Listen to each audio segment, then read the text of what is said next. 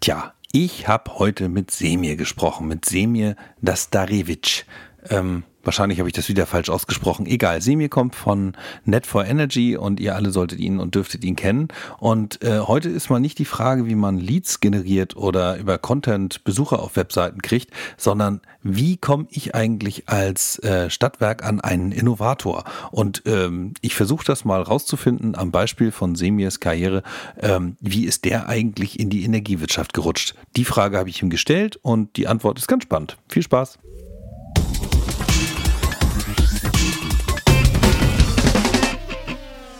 Moin, moin, hallo, hier sind die digitalen Stadtwerke. Mein Name ist Matthias Mett. Heute bei mir der Semir, den kennt ihr schon. Der ist wieder da. Achtung, Net for Hi. Energy Semir. Hi.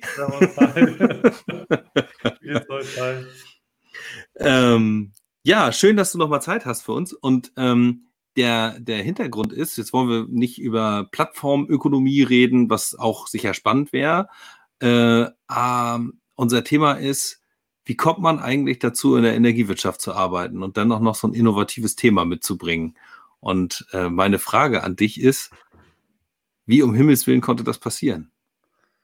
Ja, es, es war im Endeffekt äh, relativ einfach, wenn man es rückblickend betrachtet. Mhm. Ich habe Mitte 2017 schon circa seit vier, fünf Jahren bei einem Shared Service Anbieter auch aus der Energiewirtschaft gearbeitet, war mhm. dort aber eigentlich eher für IT-Projekte zuständig, für Restrukturierungsprojekte, für alle Art von Projekten, also so eine Art Inhouse-Consultant. Mhm. Und ähm, habe dann kurz bevor eigentlich zum Wechsel gekommen ist, habe ich äh, ein, ein, relativ interessantes Projekt bekommen. Da soll ich das Innovationsmanagement in der Firma aufbauen. Äh, habe auch immer frei gearbeitet und das war ein super Thema für mich.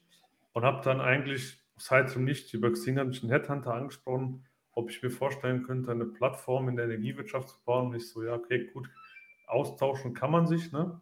Mhm. Hatte damals eigentlich nicht so wirklich einen Wechsel gedacht, weil meine Frau auch äh, ein, zwei Monate vorher schwanger geworden ist. Und ich dachte, okay, ob du jetzt wechselst und feste Anstellung aufgibst, das war jetzt nicht so meinem Kopf drin. Ähm, dann haben wir so ein bisschen gesprochen, ein, zwei Mal mit dem Headhunter und dann habe ich gesagt, okay, wer ist das Unternehmen? Und dann hieß es dann halt Kreos. Okay, dann okay, Kreos, ich kannte Kreos gar nicht, obwohl Kreos einer der größten Arbeitgeber in der Region hier ist und als mhm. Netzbetreiber, sage ich mal, ein verläss relativ verlässliches Arbeitsumfeld liefert, mhm. äh, wenn man auf, auf Sicherheit zunächst mal steht. Und äh, da habe ich mich informiert und habe jetzt gedacht, oh, für Plattform habe ich eigentlich eine andere Vorstellung und ich konnte das zunächst mal nicht, nicht zusammenbringen irgendwie mit, mit, äh, mit Unternehmen wie der Creos oder der NC, wo die da hinten dran steht, weil das doch relativ konservative Energieversorger sind. Mhm. Ähm, vor allem jetzt im Netzbetrieb. Und da habe ich mir gedacht, okay, wenn ich es schaffen könnte irgendwie, das, was Energieversorger aktuell mitbringen, und zwar das Vertrauen der Endverbraucher zu kombinieren mit den Technologien, äh, die alle Plattformen verwenden, wie Amazon und Co., wie sie alle heißen, dann wäre mhm. das schon eine geile Sache. Und dann hätten wir auch einen USP, den man nicht so einfach nachmachen kann, ja. Und zu mhm. dem damaligen Zeitpunkt wusste ich auch schon, dass Amazon Stadtwerke angeschrieben hat und ihnen auch angeboten hat, Non-Commodity-Produkte quasi zu verkaufen. Und dann, dann fand ich es wirklich relativ interessant und es hat mich wirklich gereizt zu sagen, hey, wenn du dir eine geile Truppe irgendwie zusammenbasteln kannst, das Ding aufbaust, das, das ist ein Thema, wo, wo ich sage, komm, ich wechsle jetzt trotz, dass meine Frau schwanger ist. Wenn ich das schaffen kann, das aufzubauen, da habe ich die nächsten fünf Jahre Spaß und um den Job mache ich mir dann eh keine Gedanken, weil dann läuft es halt. Mhm. Äh, und das Thema war einfach zu attraktiv. Ne? Das war eigentlich so der hauptausschlaggebende Punkt, Klar, dass, dass andere Rahmenbedingungen auch passen müssen, aber das war eigentlich der hauptausschlaggebende Punkt für, für mich. Ne? Wenn du es im Fußballer nehmen willst, du hast halt eine schöne, schöne Champions League-Erfahrung vorher gehabt und jetzt hast du auch die Chance, ins Finale vorzustoßen irgendwie, dann willst du natürlich ins Finale und das war so der Grund, warum ich dann gesagt habe, komm, mach das jetzt erstmal. Hm. Also du hast jetzt Gespräch, Gespräch mit, mit Herr Appelt, das war halt auch sowas, wir waren von Anfang an auf der gleichen Wellenlänge und dann habe ich gedacht, okay, ich kann es mir vorstellen. Ja. Hm. Und aber äh, nochmal so eine Rolle zurück.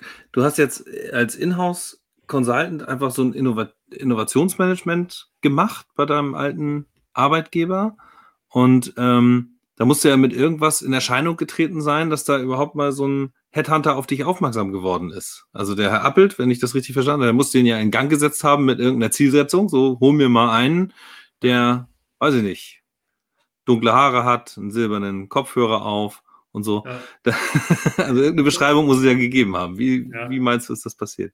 Hat neuen Hoodie-Träger gebraucht. Nee, Spaß beiseite. Ja. Es ist im Endeffekt so, ist im Endeffekt so, dass die Aufgabenstellung damals war, das Projekt war in-house bei der Creos, ist nebenbei gelaufen. Das haben auch schon damals talentierte Mitarbeiter gemacht, aber halt mitgemacht. Ne? Mhm. Wenn es was ist und du was richtig auf die Beine stellen willst, musst du dedizierte Ressourcen dafür bereitstellen. Und äh, dort hat man jemanden gesucht, der aus dem IT-Bereich kommt. Und ich hatte neben meiner, meiner Aufgabe als Inhouse-Consultant bei dem damaligen Arbeitgeber auch ein eigenes Startup. Da, da haben wir uns schon quasi mit einer Platt Plattform beschäftigt, zwar einer Messenger-Plattform, aber ich war schon mhm. in diesem Startup-Umfeld unterwegs. Und die Kombination mit, ich kannte die Energiewirtschaft aus dieser Shared-Service-Rolle heraus und äh, meinem IT-Know-how aus dem Startup war jetzt mhm. rückblickend betrachtet, nach Gesprächen jetzt mal äh, in der Retrospektive, der ausschlaggebende Grund, wo man gesagt okay, lass uns mal mit dem versuchen. Ja, ja interessant, okay, alles klar. Das war so die, die Mischung dann. Okay, aber das war dann schon we weniger eine, eine, klare Vorgabe auch nach dem Motto, da ist ein Profil, das existiert und das müssen wir suchen, sondern da ist ein bisschen mit freier Kreativität unterwegs gewesen. Der, der Headhunter hat sich ein bisschen umgetan und hat festgestellt, okay, da gibt es eine Kombination, die können passen, jetzt lass mal reden miteinander. So. Ja, es ist, es ist, es ist auch wirklich so, ich glaube, das Profil, es gab schon ein Profil, aber das Profil war wahrscheinlich eher so, alte Welt, ich suche einen erfahrenen Projektmanager, der am besten irgendwie schon 20 Jahre Erfahrung hat, da hinkommt, das Projekt wasserfallmäßig durchstrukturiert. Mhm. In zwei Jahren gibt es eine GmbH und äh, wir verdienen alle vom ersten Tag an irgendwie 3 Millionen EBIT oder sonst was. Und dann ähm, ist das halt so gekommen, dann bin ich zum Vorstellungsgespräch gekommen. Ich glaube, da hat einfach in dem Moment äh, die Sympathie äh, gepasst. Wir, hatten, wir waren auf dem gleichen Level und ich habe halt gezeigt, dass wir so ein Projekt vielleicht anders aufziehen sollten als klassische Projekte. Wenn ich jetzt mal in den klassischen Infrastrukturbereich reindenke, wenn ich irgendwie eine Zielnetzplanung habe im Gasnetzbereich über 35 Jahre, da ist klar, das strukturiere ich halt so. Und dann mhm. gibt es halt die andere Perspektive, wenn ich am Markt entwickeln will, muss ich halt mich auch am, ständig am Markt anpassen. Da war halt das Thema Agilität und Erfahrung aus dem Startup-Bereich, glaube ich, dann doch so eine, so eine Art dann Bauchentscheidung, dass man gesagt hat, okay, es fühlt sich jetzt richtiger an als das, was wir konkret im Kopf hatten lass uns mal damit starten. Und äh, ich habe auch in, in, das Projekt, glaube ich, von der Altersstruktur super reingepasst. Da mhm. waren, sind im Endeffekt alle so ums gleiche Alter gewesen damals, als ich eingestiegen bin vor drei Jahren. Mit 30, 29 Jahren. Ja. Ich war, glaube ich, schon der Jüngste von, von allen, aber so Pi mal Daumen war das so. Mhm. Also drei Jahre seid ihr sozusagen am, am Machen äh, oder bist du äh, dabei?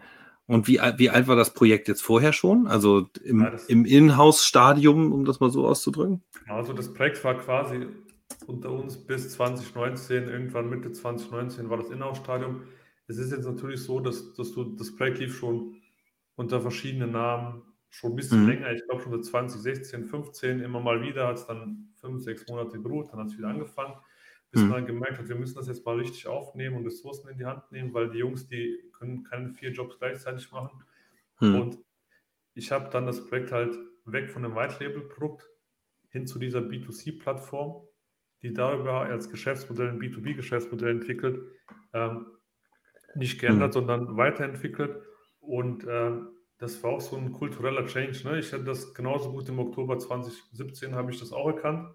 Aber mhm. das ließ sich nicht so einfach machen. Ne? Das war ein Prozess, wo du auch bewusst Experimente gewagt hast, von denen du gewusst hast, wie sie ausgehen, aber wo du auch gewusst hast, hey, das ist vielleicht für die Kultur, für den kulturellen Change besser, wenn die mhm. Learnings so gemacht werden und nicht einmal so, okay, wir ändern das jetzt, alles, was bisher passiert ist, spielt keine Rolle mehr, sondern es war wirklich ein kultureller Change, der auch seine Zeit braucht. Also da kann man auch nichts übers Knie brechen, auch wenn man die Antwort schon vorher kennt. Zum Teil. Mhm.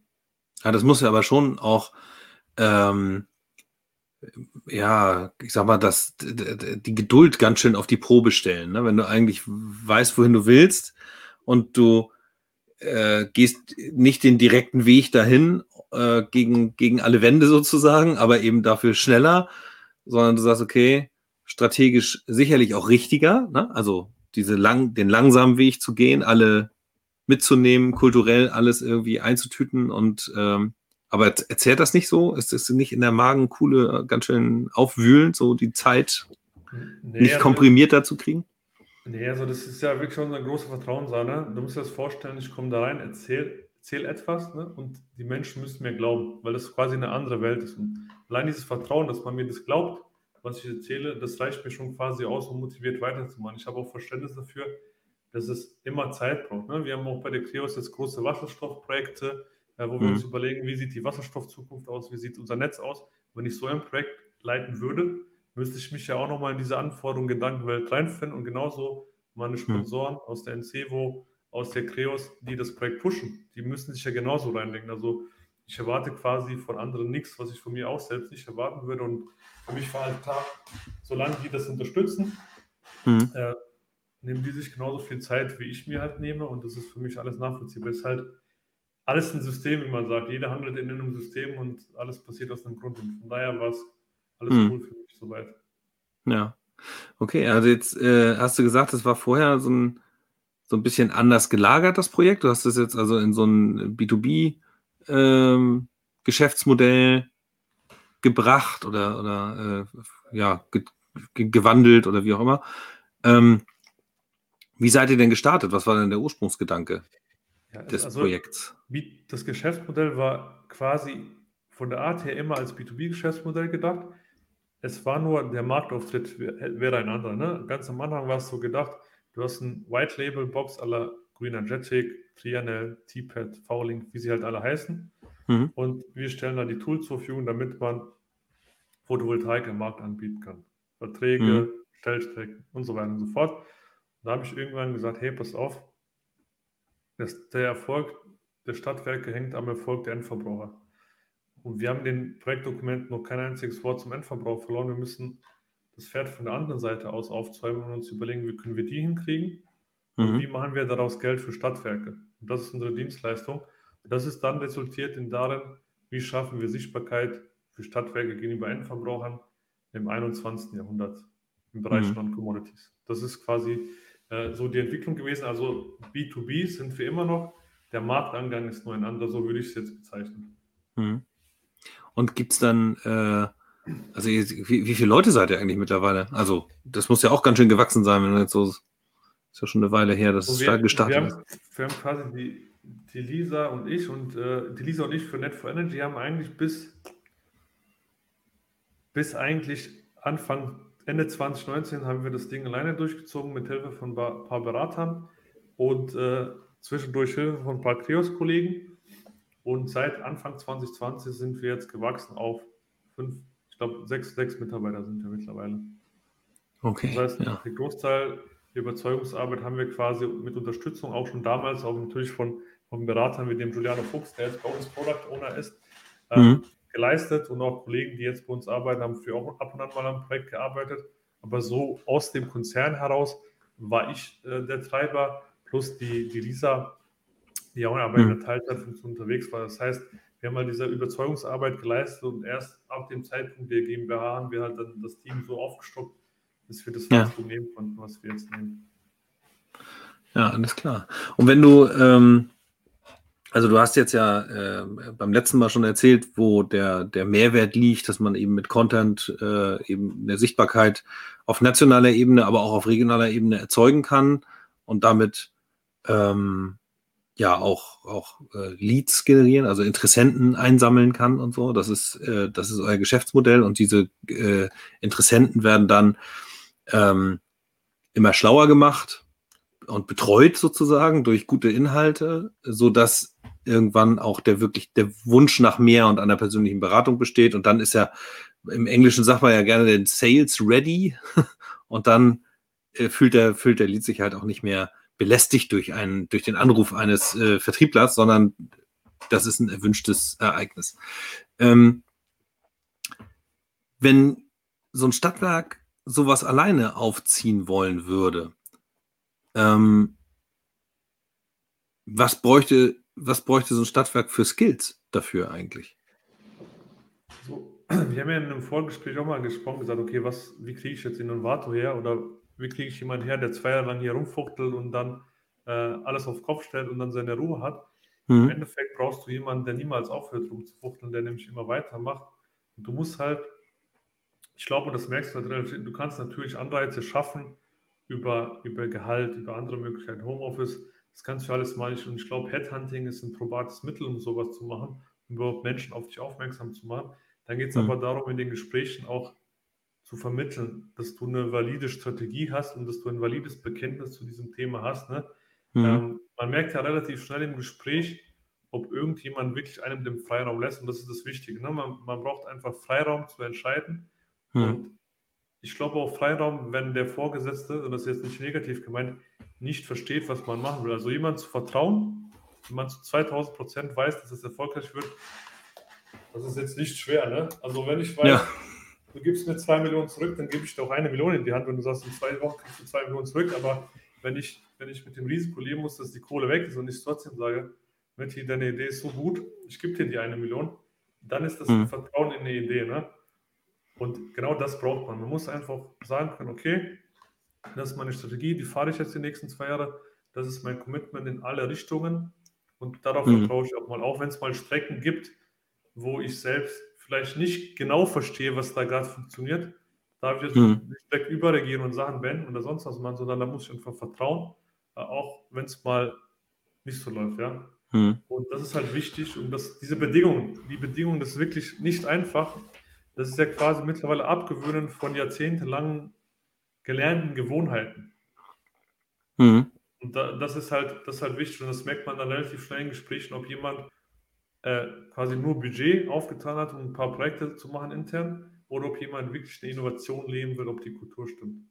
Ja, also ähm, das bringt mich auch auf einen Gedanken, wenn du jetzt, wenn du jetzt gründest und ein Startup hinstellst und du, du bootstrappst das eine ganze Weile, also sprich, du finanzierst das irgendwie aus dir selbst heraus und irgendwann kommt so ein Investor daher und sagt, alles klar, lass uns mal ein bisschen irgendwie ein bisschen Kapital reinbringen in den ganzen Spaß und dich mit entsprechender Munition in Form von Euros äh, ausstatten, dann ist das für so Gründer erstmal eine tolle Situation, weil man sich nicht mehr irgendwie sorgen muss darum, dass man irgendwie sich mo morgens seine Brötchen leisten kann. Ähm, auf der anderen Seite ist es natürlich so, so ein Investor, der will natürlich, das ist ja das, was du gerade mit Vertrauen auch ansprichst, der möchte natürlich irgendwie auch Vertrauen haben, auch, auch, auch das Vertrauen in dich haben und fordert natürlich irgendwie Dinge ein.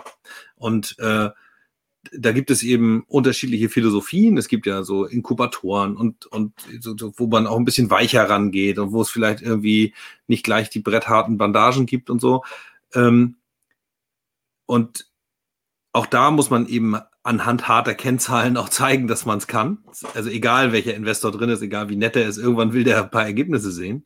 Ähm, und was ich vielfach gehört habe, ist, dass wenn du aus der Old Economy jemanden hast, der sehr dicht an dir dran ist, dass dann praktisch das Korsett sehr viel enger ist und dass du vielleicht auch versucht wirst, mit anderen Strukturen zu, ja, irgendwie dich in anderen Strukturen bewegen zu müssen und nicht ganz so frei sein kannst. Ist das bei, bei Kreos anders? Also wie werdet ihr da behandelt als wilde, junge Unternehmung? Ja, also da, da muss ich nochmal auf das zurückgehen, was ich gesagt habe. Also es gibt halt Systeme und Menschen verhalten sich in Systemen nach bestimmten Mustern. Und wenn du halt im Konzern bist, Konzerne mhm. haben ein bestimmtes Muster und Konzerne stecken meistens in so einer Art Innovators Dilemma. Ne? Selbst wenn du eine Innovation machen willst, alles, was Innovation auszeichnet, ist immer das komplette Gegenteil von dem, was Konzerne machen. Einfach mhm. zum Beispiel diese KPIs. Klassische Manager sind darauf getrimmt, KPIs, Umsatz, EBIT, sonst was zu erreichen. Das musst du theoretisch in den ersten zwei Jahren eigentlich komplett vergessen, weil das wirst du mit einem Startup nicht erreichen in den ersten Jahren, zumindest nicht nach Plan, weil Innovation ist am Anfang alles andere als effizient.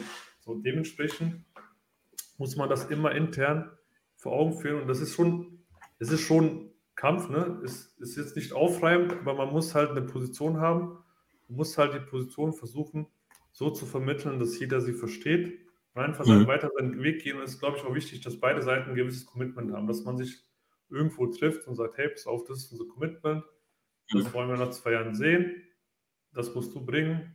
Okay, und wenn beide Seiten das gleiche Commitment haben, dann sollte man in diesen zwei Jahren, und das meinte ich mit Vertrauen auch dabei bleiben. Also es ist klar, wenn dir irgendjemand einen siebenstelligen Betrag gibt, dann will er irgendwas davon zurückhaben und besser im Faktor 1, irgendwas zurück als 0, also irgendwas zurück, ja. Irgendwas zurück und nicht unter die 1. Und deswegen, mhm. ähm, ja, aber wichtig ist halt das Vertrauen. Und wenn man sowas führt als Projektleiter oder als Founder, ist eigentlich egal, man muss eigentlich hinter seiner Sache stehen. Man hm. sollte mhm. natürlich nicht engstirnig sein und auch Rat zulassen, Aber man, man muss sich immer bewusst sein, wenn man selbst die Entscheidung trifft, hm. Steht man immer für die Entscheidung gerade. Ne? Egal, ob ich es jetzt gewollt habe oder nicht. Wenn ich eine Entscheidung treffe und mir habe irgendwas einreden lassen, dann stehe ich am Ende dafür trotzdem gerade. Von daher sollte ich versuchen, das, was man in dem Moment als beste und veritable Lösung erachtet, natürlich unter Einbezug aller, aller Gesprächspartner Varianten, nicht mhm. leichtsinnig, sollte man die Entscheidung treffen und dann auch mit den Entscheidungen leben. Also wirklich sehr wichtig, dass man einen abgesteckten Rahmen hat, ein Commitment hat und dann beide Seiten halt in diesem Rahmen arbeiten. Ja. Das gilt im Grunde genommen dann, so wie du das jetzt gerade auch formuliert hast, unabhängig davon, ob das jetzt eine eigene GmbH wird oder ein, ein kleineres Projekt ist, das äh, mit einer Innovation einhergeht, richtig? Ja, klar. Es, also es gibt für mich persönlich nichts Schlimmeres, als wenn ich irgendeine Entscheidung treffe, von der ich selbst weiß, das wird nicht gut ausgehen und trotzdem mache ich es und am Ende geht es nicht gut aus und ich sage mir, scheiß, gut Deutsch, warum mhm. habe ich das gemacht? Das war mir klar, ne? Weil eins mhm. ist klar, wenn man irgendwas leitet in irgendeiner Funktion, egal ob du jetzt disziplinarisch oder fachlich leitest, du musst mit den Entscheidungen leben und deswegen sollte man sich das quasi gut überlegen. Und mhm. es gilt unabhängig, ich finde, es gilt unabhängig, klar, ähm, wenn Investoren drin sind, ist alles gut, aber dem muss ja, es muss halt auch klar sein, man selbst arbeitet ja auch darauf hin, dass man erfolgreich wird, dass man Geld zurückzahlt. Mhm. Und wenn man die besten Entscheidungen trifft, erhöht es halt auch die Wahrscheinlichkeit. Man sollte sich jetzt nicht ähm, zu sehr vom Weg abbringen lassen. Also nochmal, keine mhm. irgendwie Kopf durch die Wand Geschichte, sondern man sollte schon, wenn etwas klar auf dem Tisch liegt, auch auf seinen Weg beharren. Mhm. Ähm, natürlich hat das auch mit, mit Vertrauen zu tun, ähm, dann aber vielleicht auch ein bisschen mit Geduld und äh, ich weiß, dass bei Startups genauso wie bei Projekten, Innovationsprojekten, ja, irgendwie neuen Geschäftsmodellen oder irgendwas, da kann auch mal richtig was schief gehen. Also irgendwie plant ja keiner, dass er da ein Fuck-up produziert gerade, aber es kann eben halt passieren. Ähm, was ist, was war eigentlich dein größtes Fuck-up bislang und, und äh, wie, wie ist mit dir umgegangen worden? also. Ja, also ja. Wenn, du, wenn du ein Fuck-up haben willst, ne, ähm, dann war das ganz ehrlich, ich habe das Startup, was ich gemacht habe, mhm. habe ich halt aufgegeben, weil ich dann Net Energy angefangen habe und habe ich mich, äh, weil mein Sohn auf die Welt kam, dafür entschieden, das zu, zu nehmen, was für mhm. mich die größte Wahrscheinlichkeit hat auf langfristigen Erfolg. Das war zu dem Zeitpunkt Net for Energy. Mhm. Ähm, da ist keiner mit mir umgegangen, weil ich Mehrheitseigner in der Gesellschaft war. Und da bin ich nur selbst im Jahr ins, ins Gericht gegangen.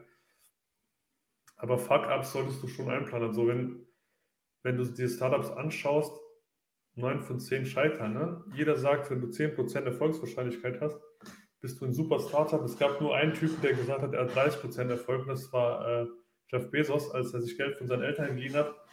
Hat er sie gefragt, kriege ich heute 50.000 Euro? Das war quasi die gesamte Pension, die die da zurückgelegt hatten. Und dann haben sie gefragt, okay, und mit welcher Wahrscheinlichkeit kriegen wir unser Geld zurück? Da hat er gesagt, äh, jeder würde sagen 10, aber ich sage euch, mit 30%iger Wahrscheinlichkeit kriegt ihr euer Geld zurück. Ähm, ich habe da was entdeckt, und zwar das Internet. Und darüber werde ich Bücher vertreiben. Das wird eine gute Sache. Und er hat im Endeffekt recht behalten. Die Eltern haben ihre Kohle wahrscheinlich mit guten Zinsen zurückbekommen. Ja, ich wollte gerade sagen. Aber, aber im, im, klassischen Fall, ne, und das muss hm. jedem klar sein, der Innovation macht, auch vor allem Richtung, du führst eine eigene GmbH aus und sonst was, wird es sehr wahrscheinlich sehr oft nicht so laufen, wie du es dir, wie du es dir hoffst.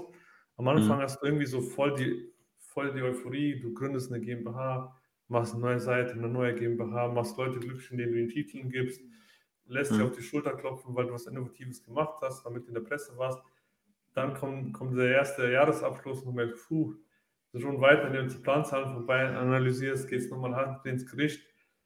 Dann kommen so Sachen wie die Corona-Pandemie zum Beispiel. Dann, dann, musst du dich durch den Vertrieb kämpfen. Und dann ist es schon wirklich so, wo du denkst, du bist jetzt voll im Tal der Tränen ne? und wie reißt du das Ding raus, was machst du damit?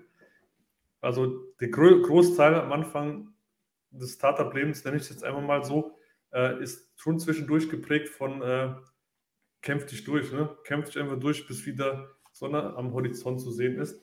Hm. Und wenn du einen Plan irgendwie hast, den musst du einfach weiterverfolgen. Ich bin überzeugt, jede Idee kann erfolgreich sein, man muss nur lang genug dran arbeiten und die richtigen, den richtigen Schlüssel finden. Hm. Ähm, lang genug dran arbeiten ist ein gutes Stichwort. Äh, es gibt natürlich so Punkte, die man gerne erreichen möchte. Das sind dann irgendwie so mit KPI verknüpfte, weiß ich nicht, Jahresabschlüsse oder so. Vielleicht gibt es Zwischenziele, so und so viele Kunden will ich erreicht haben, so und so viele Mitarbeiter muss ich oder möchte ich akquiriert haben. Ähm, und äh, es gibt aber auch irgendwie so Punkte, wo man sagt, okay, wenn ich das bis zu einem Zeitpunkt X nicht erreicht habe, dann äh, müssen wir so ein Projekt als gescheitert ansehen. Ähm, macht oder habt ihr die auch vereinbart? Gibt es die? Also, ja, wo du sagst, okay, das ist der harte, der harte Schluss, die, die, die Wand, wenn wir dagegen gefahren sind, dann ist vorbei. Ja, also wir haben, wir haben, wir haben Meilensteine vereinbart und jedes Jahr, gerade hm. jetzt eben, vor, vor ein paar Wochen war ein Meilenstein, äh, über den wir drüber geklettert sind. Ne? Das war hm. super für uns, ne? da geht es jetzt nochmal eine einige Zeit weiter, aber es ändert quasi nichts daran, ob wir jetzt ein internes Startup oder nicht sind. Wir haben uns das auch selbst vorgenommen. Wir wollen auch als ein Startup bewertet werden. Wir wollen jetzt wirklich testen, kann diese Idee am Markt funktionieren.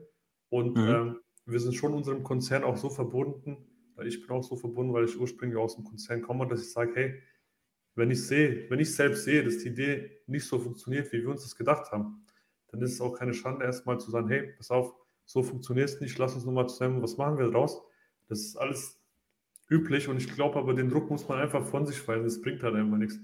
Hm. Man kennt die KPIs und man arbeitet jeden Tag daran, dass man ein geiles Produkt auf die Straße setzt, wofür Menschen bereit sind, Geld zu bezahlen. Hm. Äh, möglichst in einer steigenden Anzahl. Und dann guckt man. Also man darf sich von diesen KPIs, die kann man einmal vereinbaren und das war auch das, was ich meine, die Leitplanken hast du dann im Kopf. Mhm. Aber davon sollte man sich jetzt nicht tagtäglich beeinflussen lassen, weil vier Quartale sind super schnell vorbei. Ne? Wenn, du, wenn du so arbeitest, geht das ziemlich schnell vorbei. Ne? Jetzt mhm. ist quasi November und äh, die, die, Zielkunden sind quasi nicht mehr erreichbar, weil bald auch Weihnachten ist. Ne? Und das sind halt so, das sind so Geschichten, aber davon darf man sich jetzt nicht äh, besonders tangieren lassen. Ja. Ja, wir hatten ja beim letzten Mal auch darüber gesprochen, dass die, ähm, dass die ganze Corona-Situation, also dass ihr im Februar ja im Grunde genommen erst so richtig raus seid an Markt und äh, und dann kam eigentlich auch schon gleich Corona. Äh, da, da, wäre es ja geradezu äh, ein Wunder, wenn nicht irgendwelche ähm, Veränderungen im Plan hätten passieren müssen. Ähm, habt ihr viel anpassen müssen auf dem Weg? Ja, also wir, ich sage, es gibt KPIs, da sind wir, da muss, mussten wir anpassen, aber es gibt KPIs.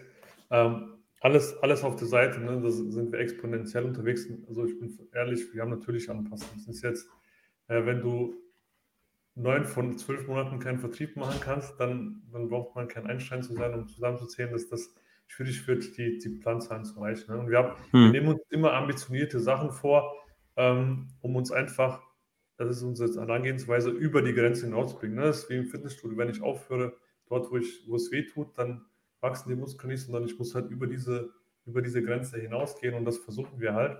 Mhm. Und das ist jetzt unabhängig davon, ob, ob dadurch der Bonus, den man bekommt, geschmälert wird oder nicht. Ja, das ist zweitrangig. Ne? Es geht wirklich ja. darum, uns als Organisation, uns als Menschen so über unsere Grenze hinauszutreiben und uns dann stetig weiterzuentwickeln. Mhm. Ja, cool. Ähm, ich glaube, man kann so grundsätzlich vom Mindset schon eine Menge mitnehmen, äh, vor allem aber auch dass man, wenn man eine, in, eine Investition in eine Innovation vorhat, zumindest einen einigermaßen guten Plan haben sollte, wohin man möchte, bevor man Personal anheuert und Teams aufbaut. Ähm, wie lange, ach so, genau, das wäre noch eine Frage, die mir gerade so durch den Kopf schießt. Äh, wie lange bestand das Projekt, äh, bevor du an Bord kamst jetzt? Habe ich vorhin nicht aufgepasst. Vielleicht 2017 glaub, bist du an Bord gekommen? Zwei, zwei Jahre, so was ich mitbekommen habe. Vielleicht ist es vorher irgendwann zwischendurch gelaufen, aber so die, das erste Jahr, was ich im Kopf hatte, war irgendwie Ende 2015. Mhm. Und äh, zu, zu, deinem Vorwort eben wollte ich noch was sagen. Man, man braucht vor allem die richtigen Leute. Weil wer von uns kann behaupten, dass die erste Vision eines Produkts, die man im Kopf hatte, die mhm. Version ist, mit der man dann irgendwie richtig viel Geld verdient hat? Keiner. Man braucht die richtigen Leute, die verstehen, was man will, die die Vision verstehen. Ne? Also mhm. Die Vision damals war Stadtwerken helfen, im Non-Commodity-Bereich weiterhin Bedeutung zu genießen. Diese Vision hat sich ja nicht geändert. Ne? Die Vision ja. ist immer noch die gleiche, nur es ist halt ein anderes Produkt. Das, das meiner Meinung nach höhere Chancen hat als am Markt als ein weiteres Weiterhin-Produkt. Das ist halt wichtig, man braucht Leute und man investiert ja am Anfang nur in Leute. Also jeden ja. Businessplan, den du am Anfang liest, kannst du dir irgendwo hin, hinlegen, abheften, wegschmeißen, was auch immer. Du, du, investierst am Anfang ja nur in Leute. Ja? Das ist eine mhm. Idee, die scheint irgendwie logisch zu sein, die Annahmen scheinen auch okay zu sein. Die Menschen, mit denen du arbeitest, scheinen nicht dumm zu sein. Okay, lass uns das versuchen. Und dann, danach siehst du halt, wenn es ein zweites und drittes Jahr geht, meinetwegen Serie A, kann das funktionieren. Ne? Pre-Seed und Seed, das mhm. sind immer die Leute. Ja. Und das ist wirklich wichtig. Du kannst dir Pläne machen, wie du willst. Wenn du, wenn du versuchst, irgendwie einen Photovoltaikbauer, äh, nenne ich jetzt einfach mal so, äh, soll sich keine Angriffe fühlen, ein Formel-1-Rennen fahren zu lassen, dann wird es nicht funktionieren oder umgekehrt. Äh, mhm. Deswegen, du brauchst die richtigen Leute, die das verstehen, was du von ihnen haben willst und die musst du dann einfach frei rumlaufen lassen, getreu dem Motto, du bezahlst die Leute, damit sie dir sagen, was du machen sollst und nicht, damit du ihnen sagen sollst, was sie machen. Mhm. Das, das ist das Wichtigste, meiner Meinung nach. Und so, äh, ja. Ja. Jeder, der bei NetFurniture anfangen will, kann sich gerne melden. So läuft es bei uns. ihr dürft machen, was ihr wollt, solange es äh, zu unserer Vision passt. Sehr gut, okay, alles klar. Dann, ähm, dann äh, direkt an, an Semir äh, genau. Ja, per LinkedIn oder so Kontakt aufnehmen. Ja, ja sehr gut. Ja, cool. Hab vielen, vielen Dank. Also ich glaube, das kann man auch so als, als Schlusswort schon stehen lassen, im Grunde genommen. Äh, die, ähm, die abschließende Frage vielleicht doch noch ist, was hast, also das Jahr jetzt ist natürlich irgendwie stark Corona belastet und hat wahrscheinlich eine Menge Flexibilität erfordert von euch. Ähm, was wünschst du dir fürs neue Jahr? Was ich mir fürs neue Jahr wünsche? Ich glaube, mhm. dass, wir, dass wir einfach mal ein, ein ganzes Jahr Zeit haben, ähm, den Markt mit den tollen Produkten, den tollen Menschen zu beackern, die wir haben. Ja, das wäre das wär halt super. Ne? Wir, wir sind quasi gefühlt ist immer noch so im ersten Jahr. Ähm, und wir würden gerne einfach austesten, ist das, was wir uns im Kopf überlegt haben, das, was bei den Endverbrauchern anscheinend ankommt zu scheint, ist das auch ein Modell, was wir auch auf der B2B-Schiene langfristig zum Fliegen bringen. Dafür brauchen wir halt ein volles Jahr, um auch einfach auf der Datenbasis äh, es beweisen zu können. Alles klar. Das wäre wär der Wunsch. Alles klar, der wird in Erfüllung gehen. Ich bin mir ganz sicher. Äh, Impf Impfzentren werden eingerichtet. Nächstes Jahr geht, fliegt die Kuh. Alles klar. Okay. Alles Paletti. Vielen Dank, Semir. Hab vielen, Danke. vielen Dank. Dankeschön. Und einen schönen Gruß ins Saarland. Danke. Ja, Alles klar. Ciao. Ciao.